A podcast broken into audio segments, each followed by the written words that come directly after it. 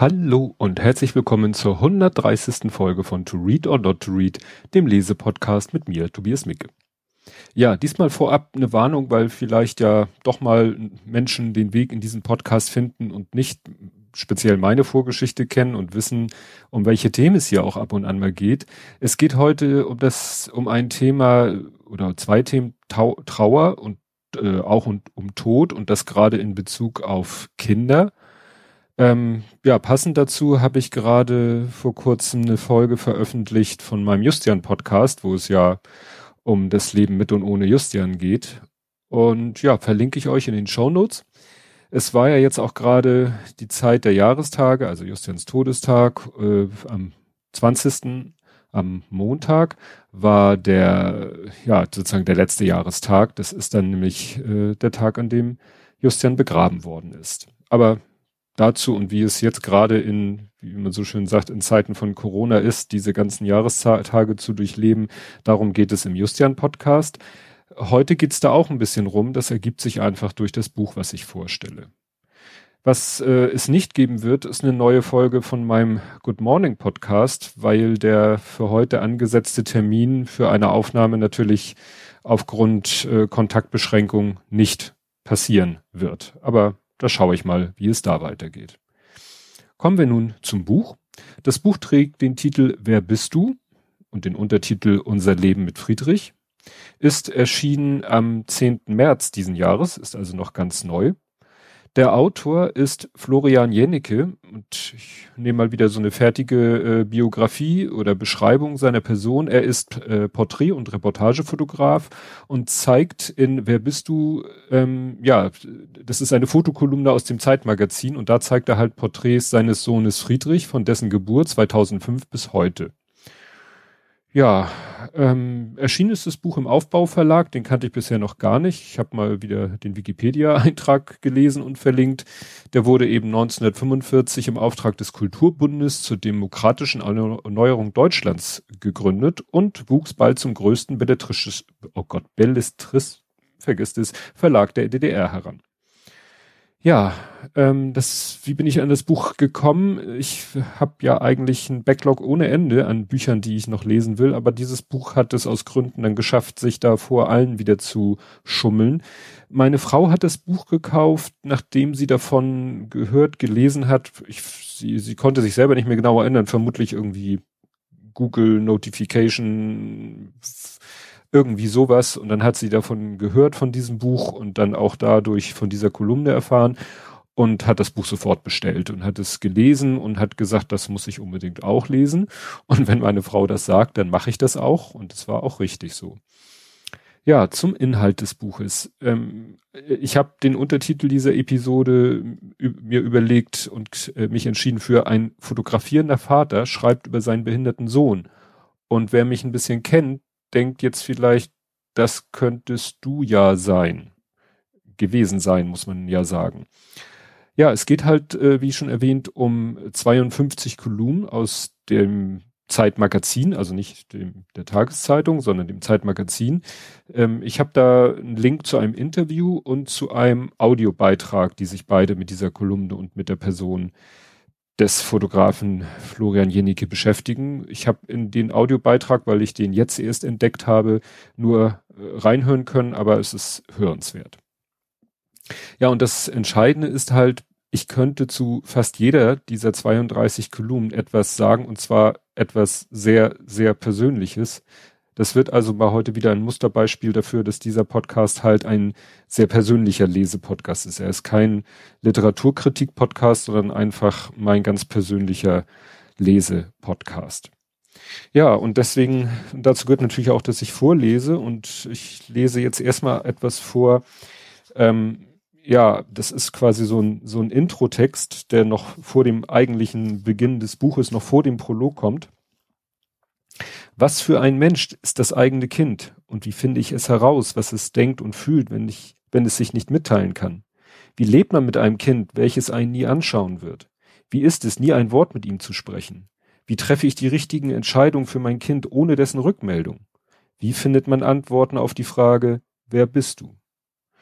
Und da fühlte ich mich halt schon sehr angesprochen, weil ich habe das ja auch in diesem Podcast äh, schon oft erwähnt oder auch in meinen anderen Podcasts, dass äh, das größte Problem für mich auch war in Bezug auf unseren Sohn Justian dieses äh, nicht kommunizieren können. Und das geht dem Autor dieses Buches äh, genauso. Ja, es kommt dann der Prolog, da geht es auch um das Thema Vorfreude. Ich lese vor, das erfüllte mich mit sehnsuchtsvoller Vorfreude. Aber auch nur die Vorstellung, ihn als einen vielleicht Dreijährigen über eine Blumenwiese rennen zu sehen, ließ mein Herz höher schlagen. Es machte uns großen Spaß, abendelang darüber zu reden, wie es wohl sein wird mit unserem Kind, was wir ihm beibringen würden, was uns in seiner Erziehung wichtig werden oder welchen Beruf er wohl ergreifen würde. Ja, das ist gut. Äh, Justian war ja unser zweites Kind, deswegen ging man da schon etwas, äh, ich sag mal, routinierter. Die Schwangerschaft lief eben so ein bisschen nebenbei, weil man, wir hatten halt äh, unseren erstgeborenen Sohn. Aber diese ganze Geschichte mit, dass man sich ausmalt, was aus seinem Kind werden würde, erinnerte mich dann ähm, an einen, ja, nicht gerade hochgeistigen äh, Film, nämlich The Last Boy Scout, wo es nämlich, muss man gerade bedenken, in einem Film, wo es hauptsächlich um Action und Ballerei und coole Sprüche geht, geht es auch um das Thema, dass äh, ja Eltern oder dass ein Vater sein Kind und gleichzeitig auch seine Frau verloren hat. Und da geht es nämlich darum, dass er auch immer noch äh, so mit Freunden anstößt und sagt eben sowas wie auf Alex, den Astronauten, weil er sich halt überlegt, was aus seinem Sohn hätte alles werden können. In diesem Fall ist es so, Friedrich ist eine Frühgeburt, äh, hat einen Sauerstoffmangel. Die Ursache ist, wenn ich das richtig gelesen habe, nicht ganz klar. Und ja, es ist somit gleich von der Geburt an klar, dass äh, er beeinträchtigt ist. Ähm, ja, die Diagnose ist am Anfang nicht so klar und äh, ich weiß das ja selber am besten, wo keine vernünftige Diagnose, da ist es auch schwer mit einer Prognose und man hofft natürlich dann immer, äh, dass es sich am besten entwickelt. Sie haben dann halt viel Hoffnung, dass eben trotz der Diagnose soweit, wie sie da ist, Sauerstoffmangel und wie sich das Gehirn entwickelt hat und was man im CT an äh, Anormalitäten sieht, dass es doch vielleicht sich zum Guten wenden wird. Sie versuchen es dann auch mit Therapien, da komme ich gleich zu, aber es äh, als erstes kommt es hier dann doch auch zu dem Thema, was ja immer wieder heiß diskutiert wird. Ich lese einfach mal vor. Während ich doch eher langweilig schulmedizinisch gepolt bin und es nicht nur oft sinnlos, sondern auch verwerflich finde, wenn Menschen aus der Verzweiflung von Kranken ein Geschäftsmodell machen, ist meine Frau alternativen Heilmethoden gegenüber weniger ablehnend eingestellt, da die Schulmedizin oft an ihre Grenzen stößt. Und ich weiß, äh, dass bei vielen Menschen alleine das Wort Schulmedizin schon ähm, Unbehagen hervorruft, weil ja gerne gesagt wird, das ist ich, ja, das ist, war das jetzt auch Nazi-Sprech? Also ich will ihm da keinen Vorwurf machen. Es benutzen halt viele Menschen diesen Begriff Schulmedizin in Abgrenzung von alternativer Medizin. Aber es gibt viele Leute, die ja sagen, nein, es gibt nicht Schulmedizin, es gibt Medizin und es gibt, ja, Bullshit, um es mal ganz hart auszudrücken. Wir haben auch mit Justian Sachen gemacht, äh, machen lassen, um es auszudrücken, wo wir später oder mit heutigem Blick drauf gucken und sagen, das hat nichts gebracht und das kann auch nichts gebracht haben. Also Osteopathie ist ja nochmal wieder eine spezielle, kann, muss man ja auch nochmal trennen, aber ich glaube, bei der Osteopathin wurde dann diese Atlas-Impulstherapie gemacht, die eigentlich auch nichts, wo nichts dran ist. Wir, meine Frau war eine Zeit lang mit Justin bei einer Heilpraktikerin. Das hat äh, nun de facto wirklich äh, gar nichts gebracht. Ja, das sind eben so die, die Strohhalme, nach denen man greift, wenn man halt so ein äh, schwerst mehrfach behindertes Kind hat. Was er dann auch erwähnt und was wir auch alles äh, kennengelernt haben und zum Teil halt auch angewendet haben, ist halt die äh, Geschichten, es nennt sich PETÜ oder konduktive Förderung nach PETÜ, die äh, manuelle Therapie nach Voiter oder nach Bobat wir haben Petü, haben, kam sozusagen bei uns, das war vielleicht auch, Justian ist ja fünf Jahre früher geboren, war da noch nicht bei uns so Thema, aber Wolter und Bobert, wir haben beides ausprobiert, nur es ist eben wirklich so, wie er auch im Buch schreibt, jetzt muss ich aufpassen, dass ich das nicht, ich glaube, Bobert ist die etwas sanftere Methode, die haben wir dann längerfristig betrieben, Wolter haben wir nur mal eine kurze Phase gemacht, weil es ist echt, Quälerei klingt jetzt, als würde man seinem Kind äh, ein Leid zufügen. Äh, es ist sicherlich nicht äh, angenehm für ein Kind, aber ich sag mal, ich habe auch bei der Physiotherapie Übungen gemacht, die nicht super angenehm waren, aber die halt sicherlich hilfreich waren. Davon berichtet er halt, äh, das ist nur für sie mit sehr großem Aufwand verbunden, weil sie dafür halt wirklich so halb nach Ungarn ziehen, weil da kommt die Voiter-Therapie und ich glaube Petü kommt auch daher. Was dann äh, sofort bei mir natürlich äh, so ein bisschen getriggert hat, ist dann die Tatsache, dass ähm, diese Hirnschädigung bei äh, Friedrich dann auch zu einer Epilepsie führte. Ich lese da mal vor. Wir hatten gehört, dass mit einer Hirnschädigung häufiger auch eine Epilepsie einhergeht und hatten keine Ahnung, welche Auswirkungen sie hätte. So lasen wir, was wir finden konnten, und je mehr wir fanden, desto mehr Angst bekamen wir. Genauso wie weite Teile der Funktionalität des Gehirns birgt die Epilepsie noch viele Geheimnisse. Es gibt Epilepsieformen, die folgenlos bleiben und andere, bei denen durch jeden Krampfanfall alles gelöscht wird, was das Gehirn zuvor gelernt hat, so wie bei einem Computerabsturz. Dazwischen gibt es etliche Varianten, die die Medizin mehr oder minder gut beschreiben kann. Und die Erfahrung mussten wir ja auch machen, nur mit dem Unterschied, dass sie bei Justian erst sehr spät einsetzte. Nicht schon im Kleinkindalter, sondern erst im ja, Kindesalter. Ähm, dafür aber natürlich dann etwas dramatischere Konsequenzen hatte. Was er dann auch beschreibt, ist, ja, was ich schon angedeutet habe, das Problem mit der Kommunikation die eben eigentlich nicht, nicht möglich war und sich so darstellte, ich blätter hier gerade, genau, ich lese das mal vor, instinktiv spricht man sein Baby an und genauso in, instinktiv reagiert das Kind, registriert das Kind die Ansprache des, der Erwachsenen. So lernt es langsam aber sicher zu sprechen. Dass das funktioniert, finde ich unglaublich. Der erste Kontakt, den Eltern mit ihren Kindern herstellen, geht über den Tastsinn. Der nächste Schritt ist der Augenkontakt. Danach kommt irgendwann einmal die verbale, Kontaktaufnahme. Mit Friedrich war schon die zweite Art der Kontaktaufnahme nicht möglich. Friedrichs Augen schauen irgendwo hin. Und das ist, ja, was uns mit Justian halt genauso ging, was mit Justian genauso war. Er guckte halt oftmals doch, ja, durch einen durch an einem vorbei. Also mit ihm Blickkontakt wirklich herzustellen war auch nahezu unmöglich oder eher zufällig. Deswegen, ja, kam mir das doch sehr bekannt vor. Ja, aufs, später kommt dann nochmal wieder das mit der Schulmedizin. Er berichtet dann nochmal davon, ähm, aber auch kritisch. Also das möchte ich hier betonen. Er berichtet kritisch darüber. Auch in dem Beitrag, äh, den ich ja, in den ich reingehört habe, ging es auch darum. Er macht halt auch die Erfahrung, die wir dann über den Bekanntenkreis auch gemacht haben. Da wurden uns dann auch irgendwelche ja, Heiler oder ähnliche Sachen äh, vorgeschlagen, also ne, nur vorgeschlagen. Das ist natürlich dann wirklich schwer und er schreibt halt auch, dass es eben dann so Strohhalme sind, äh, nach denen man greift. Aber wie gesagt, so wie wir hat, haben auch er und seine Frau das wirklich nur äh, in einem ganz geringen Maße gemacht und da nicht irgendwie, hat er auch in dem Beitrag gesagt, jetzt nicht die, die Kräuterhexe engagiert oder so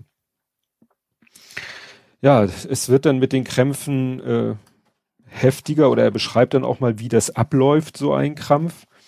Und am Ende des äh, Abschnitts schreibt er dann, die Krämpfe zu erleben ist etwas, woran man sich nie völlig gewöhnt. Trotzdem muss man eine gewisse Routine im Umgang mit ihnen entwickeln, um den Alltag weiter bewältigen zu können, besonders wenn am Tag mehrmals Krämpfe stattfinden. Und wichtiger noch, man muss lernen, dass es unmöglich ist, das Kind vor allem Unheil zu beschützen. Am schwierigsten ist es aber auch, sich eingestehen zu müssen, dass man Fehler macht. Dass das eigene Kind manchmal unnötig leidet, weil man einen Krampfanfall erst zu spät bemerkt.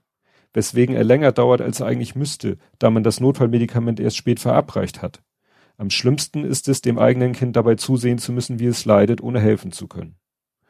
Ja, und genauso ging es uns gerade in Justians äh, letzten Lebenswochen, als das mit den äh, Krampfanfällen halt wirklich so eskaliert ist, dass er mehrmals täglich gekrampft hat und wir dann irgendwann auch gemerkt haben, dass es keinen Unterschied macht, ob wir ihm dann äh, Medikament geben oder nicht. Das äh, spielte keine Rolle. Es hat einfach nicht angeschlagen und äh, wir, und da schließen wir, ich, meine ich, ich, ihn und uns mit, mit wir, äh, mussten da halt durch, aber es war halt schwer, das mit, mitzuerleben. Ja, es geht dann auch in, einmal um Hilfsmittel, also geht's mehrmals, aber dann hat er ein Foto, das haben sie auch in dem Audiobeitrag besprochen. Es geht um den Stehständer und er beschreibt den so schön. Ähm, das ist ein Stehständer, gusseisern, voller Schnallen und Schrauben. Ein bisschen erinnert er an die spanische Inquisition. Ja, das ging uns auch so. Also Justian da in dem Stehständer zu sehen, tat einen wirklich in der Seele weh, weil er sah da nicht besonders glücklich drin aus und war da zwangsweise auch ziemlich fixiert drinne, weil er selbstständig halt nicht stehen konnte. Und wir waren dann auch froh, auch aus, aus Platzgründen, dass dann die Schule angeboten hat, dass wir den in die Schule geben und sie dann eben in der Schule, die ja eh nur eine Schule im, nicht im normalen Sinne ist, dass sie da halt ab und zu mal den Stehständer zum Einsatz bringen. Was natürlich auch ihnen nicht erspart blieb, waren, sind solche Dinge wie, ja, spezielle Karre oder Kinderwagen, beziehungsweise dann eben auch Rollstühle, äh, Orthesen, Korsett, also alles, was wir mit Justian auch durchmachen mussten. Dann geht's nochmal um die ungarischen Ärzte, die sie halt da in Budapest äh, ja, in Anspruch nehmen, sage ich mal. Und er erwähnt, dass es da durchaus auch äh, erwartet wird, dass man dem ungarischen Arzt auch Weihnachtsgeschenke macht, in der Hoffnung, dann ja adäquat äh, berücksichtigt zu werden bei der Behandlung. Und das erinnerte mich an die Folge 1066 von Vrindt. Da hat Holger Klein sich mit jemandem, mit einem Journalisten unterhalten, der auch gerade ein Buch rausgebracht hat über Ungarn. Und da ging es halt auch darum, dass auch im heute im medizinischen Bereich noch viel darüber läuft, dass man den Leuten wirklich ja selber Geld zustecken muss, um adäquat behandelt zu werden. Und wenn das natürlich dann auch äh, da schon notwendig war, ist das natürlich schwierig. Ansonsten beschreibt er die Situation bei Ihnen so, wie sie auch bei uns war oder auch noch ist. Er ist der Ernährer und seine Frau übernimmt eigentlich den Großteil der Pflege. Und das ist etwas, wo ich mich natürlich auch genau wiedergefunden habe, weil es bei uns zwangsweise halt auch so war. Und dann habe ich hier noch ein Zitat, wo er schreibt, und ja, ich frage mich natürlich, warum wir dies alles durchmachen müssen, warum gerade wir und womit wir das verdient haben. Und das ist natürlich ein Gedanke, der einem wirklich kommt in, sag ich mal, dunklen Stunden, und ich äh, muss mich dann erinnern an ein Klassentreffen, was wir hatten, wo meine Frau und ich, wo wir beide waren. Justian war, weiß ich nicht, ein, schon ein, zwei Jahre verstorben, wo dann auch eine Mitschülerin ähm, ja wirklich spontan fast in Tränen ausbrach und sagte, das habt ihr nicht verdient. Und das, das hat mich auch unheimlich äh, berührt, dass sie das so sagt, das habt ihr nicht verdient und dachte so, ja, das hat, das hat keiner verdient. Also kannst ja nicht sagen, ach, das ist ein Arschloch, der hat es verdient, dass er ein schwerbehindertes Kind hat oder dass es, dass sein Kind stirbt. Das äh, hat niemand verdient. Ne? Ja, er beschreibt später dann noch das Problem des Wickelns. Ne? Also klar, es gibt äh, Wickeltische auch in, in irgendwelchen öffentlichen Toiletten oder so aber natürlich sind die dafür ausgerichtet, dass man ein Kleinkind, ja, allerhöchstens Kleinkind wickelt und natürlich nicht ein, ja, bei uns war es ja, sag ich mal, bis Elfjährigen, bei ihnen jetzt mittlerweile 15-Jährigen. Und äh, speziell erinnerte uns das an eine Situation in Dänemark, wo wir in so einem äh, Aquarium waren, sowas wie, wie Sea Life, was es in Hamburg gibt, nur äh, in Deutschland gibt, aber drei Nummern größer. Und da war dann auch ein Wickelraum mit so einer Kunststoff von der Wand runterklappwickel Da hatten, hatten wir dann auch Sorge, dass die Justian vom Gewicht einfach nicht hält. Das ist einfach ne, nicht, nicht vorgesehen in, in unserer Welt, dass halt auch größere Menschen gewickelt werden müssen. Ja, dann berichtet er noch von äh, Erfahrungen mit Krankenkassen. Auch das kann ich so eins zu eins bestätigen, dass es von Krankenkasse zu Krankenkasse unterschiedlich ist, dass die eine Leistung, die eine Krankenkasse übernimmt, von der anderen nicht übernommen wird. Und er schreibt wörtlich, es scheint ausschlaggebend zu sein, welchen Sachbearbeiter man gerade erwischt, weil selbst innerhalb der gleichen Krankenkasse kann es sein, dass der eine berichtet, ja, unser Rollstuhl wurde genehmigt und ein anderer, der bei derselben Krankenkasse ist, sagt, nee, wir müssen da in Widerspruch gehen und mit dem Anwalt drohen. Und das ist natürlich auch eigentlich ein unhaltbarer Zustand. Vor allen Dingen, weil uns ein Orthopädietechniker mal gesagt hat, das, was unsere Kinder ausmachen am Gesamtvolumen, Budget der Krankenkasse, ist ein Lacher. Also, dass sie sich selbst bei unserer kleinen Gruppe dann manchmal so anstellen. Also, ich weiß, wir haben um das erste Hilfsmittel, einen Therapiestuhl haben wir auch lange, lange gekämpft. Ab da ging es dann glücklicherweise. Ja, er berichtet dann spannenderweise von einer Institution, die heißt Hände für Kinder, der neue Kupferhof. Und das ist interessanterweise halt eine Einrichtung hier in Hamburg. Ähm, also er war früher in Hamburg, aber lebt jetzt, wenn ich das richtig erinnere, in München. Aber sie kennen halt diesen neuen Kupferhof und das ist halt eine Einrichtung, die von Eltern behinderter Kinder gegründet wurde, um eben Eltern auch eine Entlastung zu bieten, dass da die Kinder gut betreut und gepflegt und untergebracht werden können für ein, zwei Wochen im Rahmen der Entlastungspflege. Den neuen Kupferhof haben wir uns auch mal angeschaut, weil wir die Eltern kennen, die den gegründet haben. Wir kennen sie über die Sternbrücke, weil bevor sie selber den Kupferhof gegründet haben, waren sie halt selber auch öfters mal im Kinderhospiz Sternbrücke mit ihren Kindern. Ja, und wir sind dann halt in der Sternbrücke geblieben, solange Justin gelebt hat und haben jetzt nicht gesagt, ach, jetzt äh, nutzen wir auch mal den Kupferhof, weil der Kupferhof auch, sag ich mal, andere, geringere Ansprüche stellt. Das klingt jetzt irgendwie verkehrt, aber es geht halt einfach darum, ähm, damit das Kinderhospiz oder irgendein Kinderhospiz ein Kind in Pflege nehmen kann, in diese sogenannte Kurzzeit- oder Entlastungspflege, ähm, muss es halt offiziell diese lebenslimitierende Prognose haben.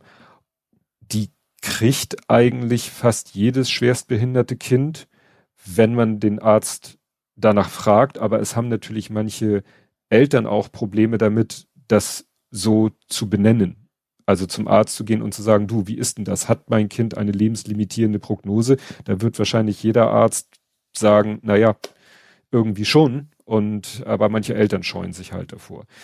Äh, der, der äh, Florian Jenicke schreibt auch nichts darüber, ja, also äh, ob das Thema Hospiz, Kinderhospiz für Sie auch eine Möglichkeit wäre, weil Kinderhospize gibt's halt in äh, ganz Deutschland und der Kupferhof ist halt in Hamburg. Wenn man nicht gerade in Hamburg lebt, so wie wir, dann ist es halt mit, mit Anreise verbunden. Aber auch im Kinderhospiz Sternbrücke, wo wir halt waren, waren oft auch Eltern mit Kindern und die hatten ihren Wohnsitz auch woanders, auch da, wo es andere Hospize gab, aber die fanden halt die Sternbrücke so schön.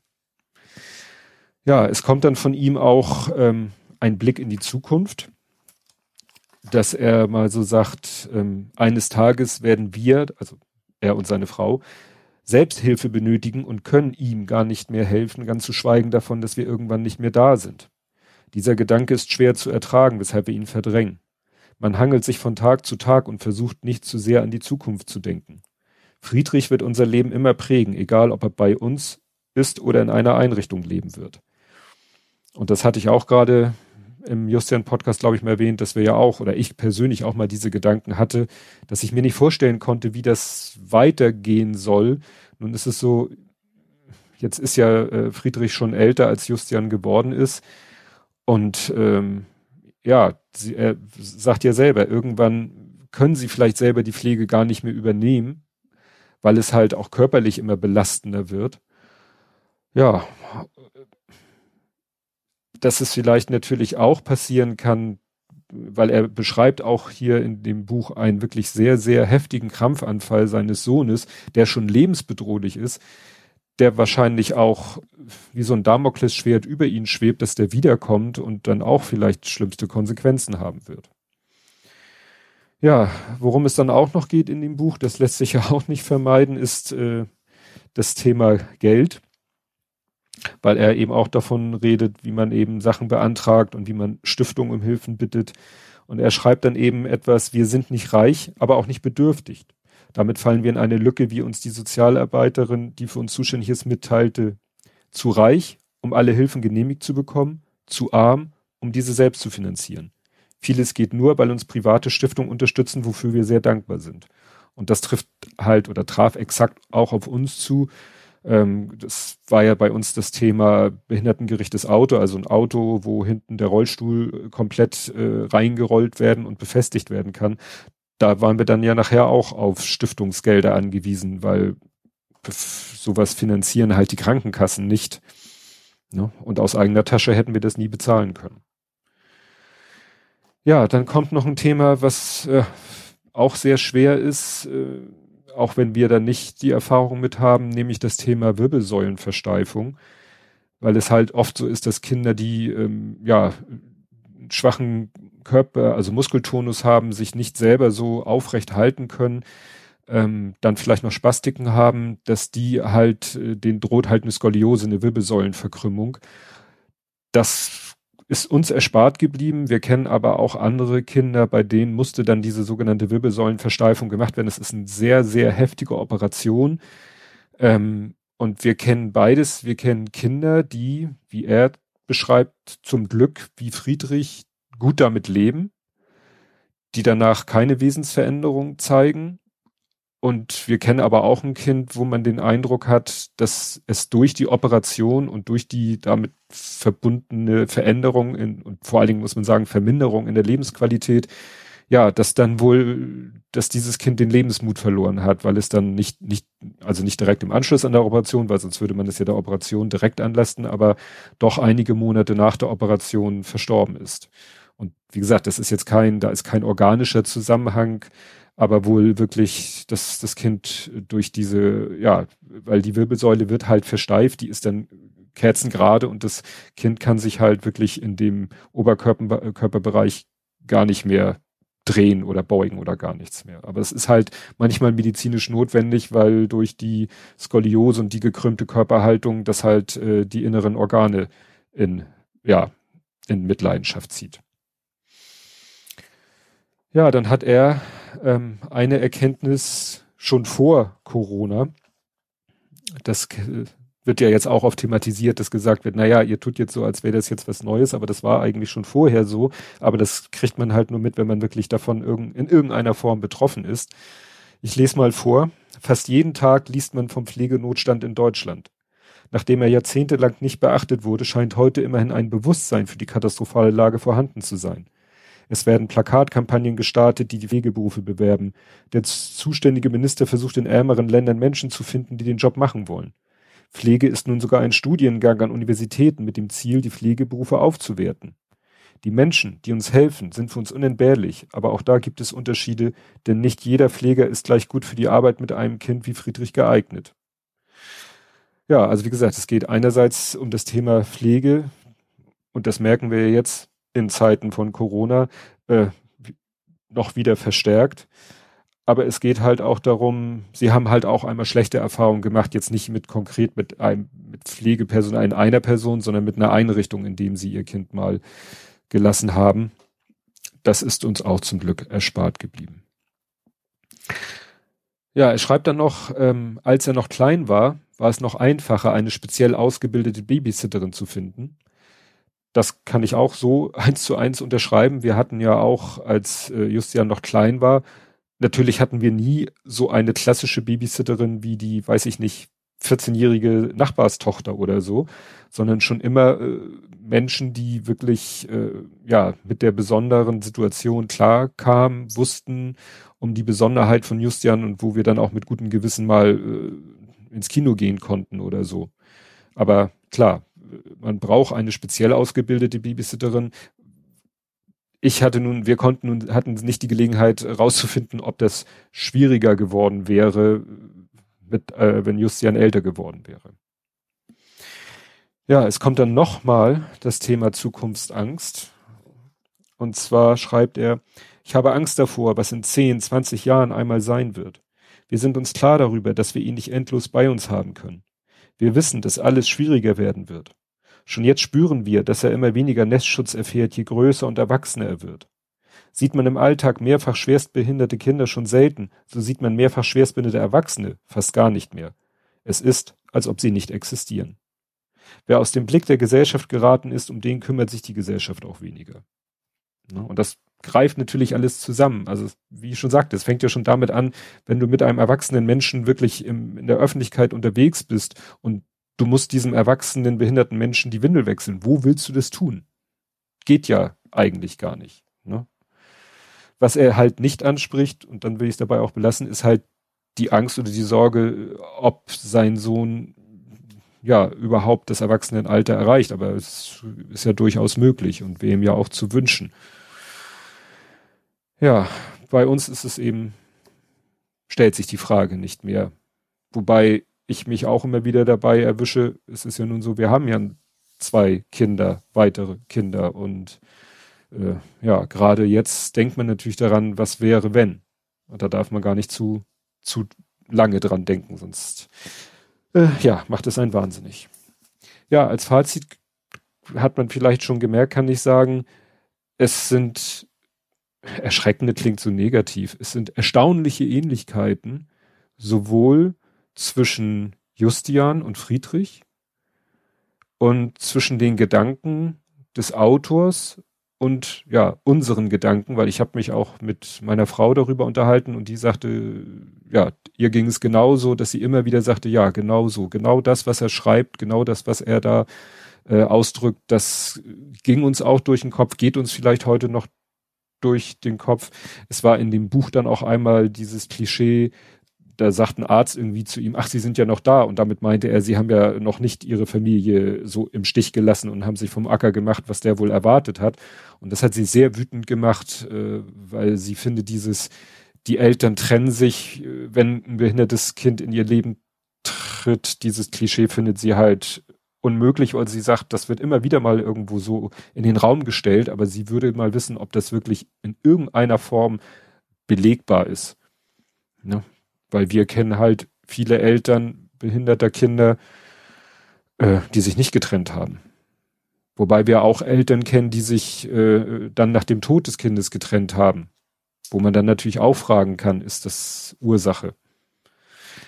Ähm, als ja, absolutes äh, Schlussfazit kann man sagen, dass das Buch, was er hier geschrieben hat, ist das Buch, das wir, ne, also meine Frau und ich, das wir gerne geschrieben hätten oder gerne auch noch schreiben würden. Vielleicht irgendwann setzen wir uns mal hin und schreiben vielleicht mal ein Buch über Justian. Fotos habe ich ja auch genug von ihm gemacht, weil, wie gesagt, er ist ein fotografierender Vater, so wie ich es bin, eines behinderten Kindes, so wie ich es war.